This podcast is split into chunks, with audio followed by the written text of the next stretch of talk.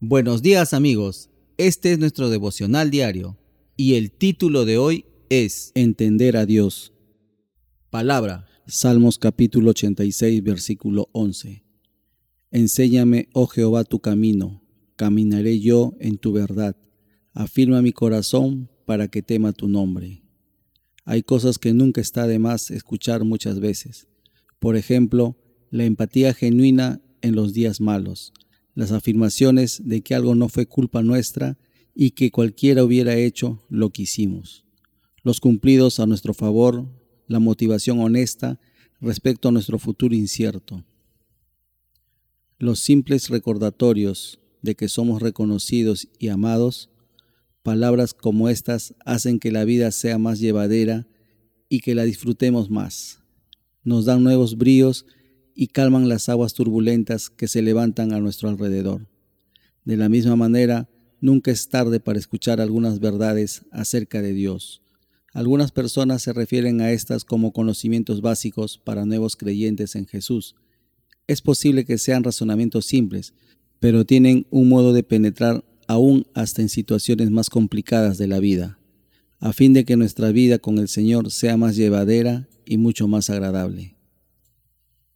Dios es bueno, su invitación está en pie para que saboreemos esa bondad, esa delicia y esa esencia profundamente satisfactoria.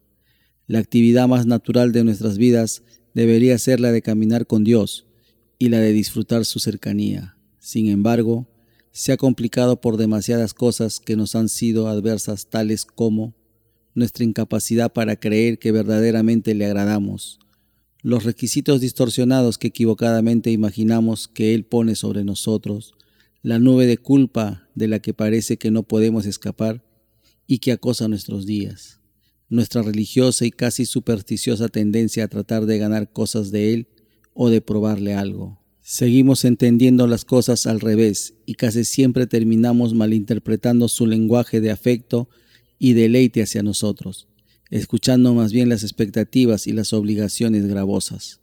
Por esta razón debemos decirle a las personas que no creemos en el Dios contra el que luchan, en el que no creen, que nuestro Dios es completamente diferente a ese.